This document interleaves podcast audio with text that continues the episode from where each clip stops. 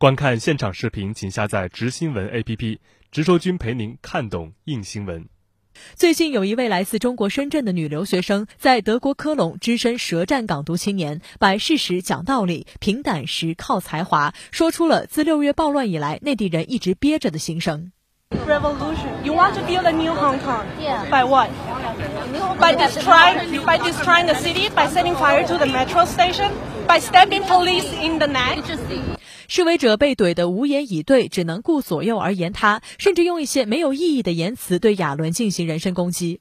亚伦并没有上他们的套，继续淡定地表达立场。期间，普通话、粤语、英语、德语四语流畅切换。亚伦表示自己就住在深圳，以前经常去香港，现在香港变成这样，非常痛心。他质问这些港独示威者：为什么所谓的和平集会却变成了暴力行动？为什么所谓的争取自由变成了侵犯他人的自由？Yeah, yeah. That's what you do when you can't reason with people, so you scream, you shout.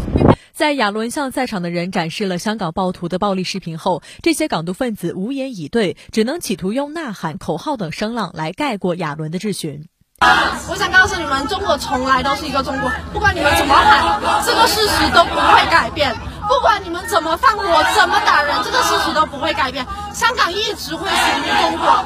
事后，亚伦还在微博上表示，其实自己只是一个普通学生，那天碰巧路过，对港独分子说出了自六月暴乱以来作为内地人一直憋着的心声而已。他也对网友表示感谢，自己现在在德国非常安全，谢谢大家的关心。